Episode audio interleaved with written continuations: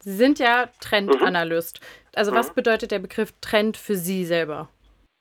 Trend ist ein ziemlich vielschichtiger Begriff, der sehr viel mit Entwicklungen in unserer Popkultur, in unserer Kultur allgemein zu tun hat. Er beschreibt im großen philosophischen Sinn Veränderungen, die äh, unsere Gesellschaft durchmacht. Und wenn man das im Großen, also auf dem sagen wir mal, größten höchsten Level betrachtet, dann handelt es sich um gesellschaftliche Megatrends, also große Entwicklungen, die viele Jahre bis Jahrzehnte dauern, die man mit dem Begriff Trend beschreiben kann, wie die Entwicklung der Gesellschaft hin zu einer digitalen Gesellschaft, wie die Entwicklung der Gesellschaft hin zu differenzierterer Mobilität, als wir sie jetzt haben, die Entwicklung der Arbeitswelt, in der es Trends gibt, oder auch wie wir leben, Urbanisierung, wie sich die Erde dabei verändert. Ähm, das sind die Trends, die ich als Mega- oder Metatrends beschreiben würde, die quasi alle Dinge, die sich entwickeln, mit beeinflussen und die größte, längste Reichweite haben. Und dann gibt es Trends, Tendenzen, die weniger lang andauern und weniger Reichweite haben, die dann vielleicht nur eine, ähm, eine Dauer von zwei bis fünf Jahren haben die ähm, unsere, unser Leben, unsere Bedürfnisse äh, in unserer Arbeits- und, und Lebenswelt beschreiben, die äh, mit Produkten verbunden sind, die mit unserem Alltagsleben verbunden sind, die dann ja unser Leben anders beeinflussen und die wir anders beeinflussen können. Und dann gibt es zunehmend mit der Medialisierung unserer Gesellschaft Trends, die bis zum Begriff Nanotrends ich beschreiben würde, wie Dinge, die auf TikTok passieren oder anderen Medienplattformen, die dann eine kurze, ganz schnelle Welle von Interesse auslösen, aber eigentlich keine gesellschaftliche Re Relevanz im größeren Sinne haben, selten äh, mit anderen größeren Trends parallel laufen und äh, sich überlagern. Und all diese Ebenen von Trends, also es gibt zwischen diesen dreien, die ich jetzt kurz beschrieben habe, sicherlich noch mehr. All diese Trends kann man sich äh, mehr oder weniger wellenförmig vorstellen. Und wenn man sich jetzt das physikalisch vorstellt, Wellen, die sich überlagern, beeinflussen einander und haben Einfluss darauf, ob eine, ein Trend sich verstärkt, ob die sich gegenseitig äh, unterstützen, beschränken, verändern. Das heißt also, keine dieser Trendwellenbewegungen ist unabhängig von den anderen. Nur sind die großen Megatrends umfangreich und haben größere Auswirkungen. Ich habe jetzt rausgehört, dass unsere Gesellschaft schon von Trends dominiert wird. Würden Sie das so bestätigen? Also die Trends sind nicht unabhängig von uns Menschen, weil wir diejenigen sind, die die Kultur der Gesellschaft prägen und bestimmen. Das heißt also nicht wir werden von Trends bestimmt, sondern wir sind diejenigen, die durch unser Handeln, durch unser Leben, durch unseren Konsum, durch unsere Interaktion miteinander Trends möglich machen, Trends anstoßen und ähm, Menschen, die damit arbeiten und die diese Trends verstehen, können eben diese Dinge, die Entwicklung in der Gesellschaft besser verstehen und vielleicht auch besser Einfluss nehmen und besser äh, darauf reagieren. Und wenn das jetzt den Teil, an dem ich selber auch viel arbeite, betrifft, also Industrie, die davon lebt, Produkte herzustellen, die wir im Leben brauchen, sei es Mode, seien es Dinge für Wohnungen, für unser Leben, dann ist es gut, wenn solche Unternehmen Trends gut verstehen, um Dinge herzustellen, die Menschen auch wirklich brauchen können und die Menschen auch wirklich zum Leben brauchen. Nicht alle verstehen das, das Entwickeln von Trends und das Erforschen von Trends so, wie ich das meine. Ganz häufig gibt es leider Entwicklungen, die sagen, okay, da ist irgendwas, was scheinbar jemanden interessiert und ich mache jetzt sofort ein Produkt draus, egal ob das relevant ist oder nicht. Für mich ist der kulturelle Wert von Trends sehr wichtig. Das heißt also, was für eine Qualität so eine Entwicklung hat und wie ist das wirklich, ähm, welche Auswirkungen hat das wirklich auf unser Leben. Deshalb finde ich noch, es gibt noch einen sehr starken Unterschied zwischen den Trendforschern, Trendanalysten, die sich mit qualitativen Trends beschäftigen und solchen, die das nur oberflächlich machen und die keine Erklärung in der Gesellschaft suchen für Entwicklung. Also das heißt, Trends existieren nicht im luftleeren Raum und wir werden nicht von denen bestimmt, sondern wir als Menschen, als Konsumentinnen, als äh, Kulturwesen haben immer Einfluss darauf, was um uns herum passiert und äh, wir sind nicht geworfen in die Kultur, wir sind nicht von der Kultur bestimmt, sondern wir haben immer die Möglichkeit, Einfluss zu nehmen. Und das ist aber meine Sicht auf die Dinge. Ich weiß, es gibt viele Menschen, die vielleicht kulturpessimistischer sind und sich äh, bestimmt fühlen. Das ist aber nicht meine Sichtweise auf die Dinge. Und noch mal kurz zu den Geschichten, wenn Trend und Mode ins Gespräch kommen. Also ich vertrete die Meinung, dass Trends in der Mode nur relevant sind, wenn sie wirklich was mit Menschen zu tun haben. Äh, Mode ist Lebensweise und reflektiert, dass etwas in der Gesellschaft passiert. Und äh, so Nanotrends, die über Fast Fashion Anbieter in oder Ultra Fast Fashion Anbieter in die Gesellschaft gepumpt werden, haben für mich nichts mit dem mit dem Begriff Trend zu tun, den ich verstehe. Sie haben ja gerade schon mal kurz davon gesprochen, von Trends in der Mode und in Produkten, gerade so diese kurzfristigeren, wie Sie am Anfang meinten, so mhm. mit einer Spanne von drei bis fünf Jahren. Wie würden Sie sagen, ja. speziell diese Trends in Produkten und Mode, sind die mit der Individualität, die wir ja heute verstärkt haben und die Leuten mhm. verstärkt wichtig ist, vereinbar? Das ist eine gute Frage und das ist ein, eine große, große Aufgabe, unsere Kultur so zu verstehen. Also unsere Kultur ist sehr stark fragmentiert in unterschiedliche Gruppierungen, die kulturell Dinge unterschiedlich sehen. Und diese, ich würde das Hyperindividualisierung mittlerweile nennen, ist ein Ergebnis der von hyperkapitalistischer Warenwelt. Sie ist nicht uns Menschen eigen, dass wir besonders individualistisch sein müssen, sondern es ist ein, ein, ein Kultureffekt, der gerade im Moment passiert. Also zum einen heißt das, dass Trends schwieriger zu analysieren sind, aber parallel passiert Digitalisierung und macht es wieder einfacher, solche Entwicklungen zu, zu lesen und zu sehen. Alle Fast, ich glaube, alle Modeanbieter, alle Produktanbieter haben mittlerweile sogenannte Warenwirtschaftssysteme, die ihnen sofort Feedback über den Verkauf von Dingen geben und täglich ablesbar machen, was gut läuft und was gut verständlich ist und was Menschen kaufen. Egal wie klein oder wie groß die Warengruppe ist. Denn wenn man jetzt überlegt, niemand von euch und aus meiner, aus meinem Freundes- und Bekanntenkreis würde sich eines Trends wegen völlig neu einkleiden oder gänzlich neu seine Wohnung umgestalten, nur weil es irgendeinen Trend gibt, sondern wir leben äh, in Welten, die sich permanent weiterentwickeln. Wir ergänzen, wir verändern unsere Garderobe, manche versuchen sie lange stabil zu halten und wir, wir sind Wesen, die mit Gewohnheiten leben, die sich auch ändern und dem folgen wir mit unserer Lebensgestaltung und auch mit den Produkten, mit denen wir uns umgeben. Und die werden im Leben eher ergänzt, als dass sie sich gänzlich 100 Prozent ändern innerhalb von wenigen Jahren. Und ich glaube, das muss man im Auge haben, um zu verstehen, dass also die, die äh, Idee von äh, Fast Fashion und diesem ständigen Wechsel eine ist, die eigentlich gar nicht in unsere Zeit und unser Leben passt. Und ich glaube, dass die Verein über die Vereinbarkeit unserer Leben mit diesen Fast Fashion Trends müssen wir als Konsumentinnen wirklich selbstbewusst entscheiden und, und einen Weg finden, damit umzugehen. Es gibt keinen Zwang zum Konsum von Fastprodukten. Genauso wie es also, was wahrscheinlich heute landläufig viel einfacher zu verstehen ist und uns vielleicht viel näher noch ist, es gibt keinen Zwang dazu, Fastfood zu essen, wenn es einem auch körperlich nicht gut tut. Genauso sehe ich das auch mit anderen Produkten. Ich habe mich mhm. gefragt, da Sie ja auch international unterwegs sind durch Ihre Arbeit, ob es, ähm, ob die Affinität für Trends äh, auch kulturellen Unterschieden unterliegt. Die gibt es definitiv, weil die Kulturen, in denen wir leben, prägen uns natürlich, so wie wir die Kulturen international prägen. Es gibt einen Faktor, der das Ganze in den letzten äh, 25 Jahren, so lange wie ich das beobachte, stark verändert hat, und das ist die mediale Globalisierung.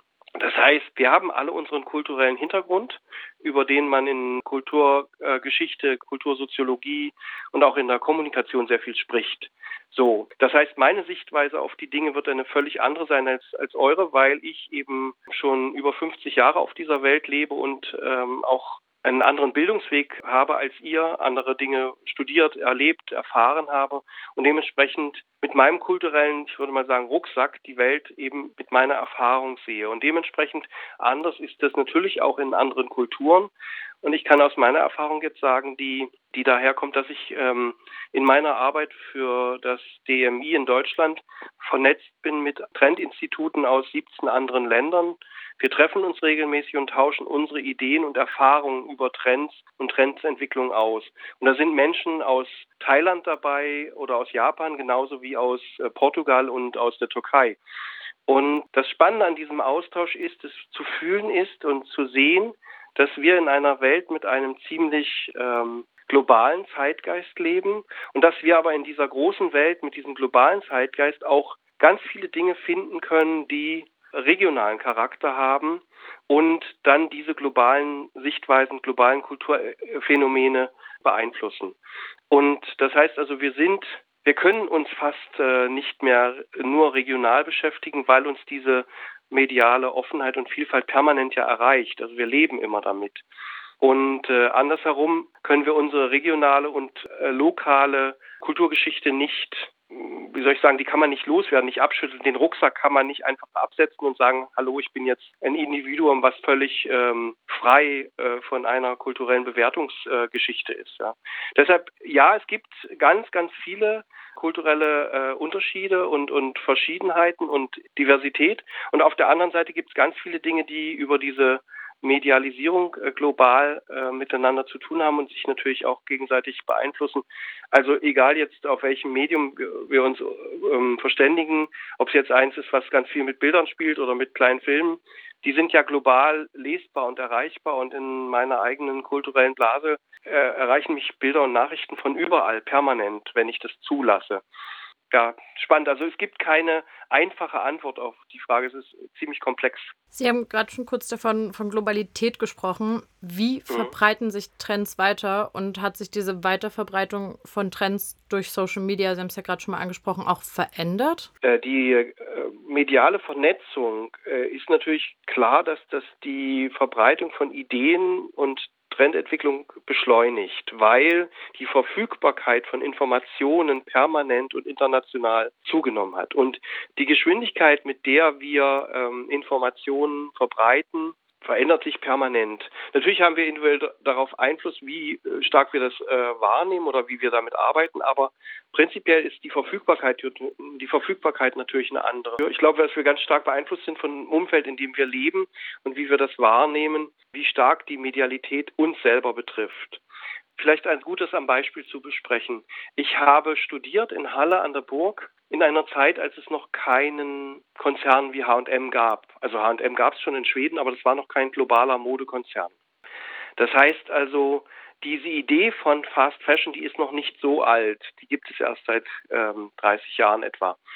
Und ich bin in einer ähm, Welt modisch sozialisiert, in der es diese Geschwindigkeit äh, von, von Bildern, von neuen Ideen, von Körperbildern, von Körpergefühl noch nicht gab. Das heißt, ich kann auf etwas zurückblicken und mich daran erinnern, wie es war ohne diese Geschwindigkeit. Und ich bin in diese Arbeitswelt reingewachsen mit dieser Beschleunigung und konnte die und kann die jetzt auch bewusst beobachten. Das ist für eure Generation leider sehr schwierig, weil ihr dies, äh, diese andere Zeit mit einer anderen Geschwindigkeit nicht kennt, live selber physisch erfahren habt. Und äh, diese Beschleunigung hat dazu geführt, dass wir in einem anderen Wertesystem leben. Das heißt, als ich sozialisiert wurde modisch, konnte ich Kleidung analysieren und feststellen, okay, die hat einen, äh, eine Lebenszeit, die unheimlich lang ist. Also als ich damals in Secondhand-Läden gehen konnte, äh, was bei meinem Studium genauso normal ist wahrscheinlich wie das heute ist, waren, hatten die, die Dinge, die ich dort kaufen konnte, eine andere Lebenszeit. Die waren älter, die waren auch langlebiger als das, was man heute kaufen kann. In der Zeit, in den letzten 30 Jahren, hat dieser, diese Beschleunigung ähm, und diese mit der Beschleunigung eine Zunahme an Menge die Qualität so entwertet der Dinge, sowohl kulturell als auch materialtechnisch, dass die Dinge nicht mehr so lang halten und auch nicht mehr so lang halten können, weil Qualität und kulturelle Qualität so schlecht oder so anders sind. Ähm, das heißt also, der, die, die Veränderung ist äh, gigantisch. Und die Kommunikation über diese Veränderung ist aber super minimal und ganz schlecht. Ähm, das heißt, Mensch draußen, wir als Konsumentin haben nicht erfahren, dass wir jetzt in einer Warenwelt einkaufen, in der die Materialien viel schlechter sind, weil wir viel zu viel herstellen und das nicht in der gleichen Qualität können wie vor 30 Jahren. Und äh, darüber wurden Materialien erfunden, die wir jetzt schnellstmöglich wieder loswerden müssen, weil die nicht nachhaltig sein können, nicht für viele Generationen reichen und die meistens sogar nicht recycelbar sind, nicht kreislauffähig sind.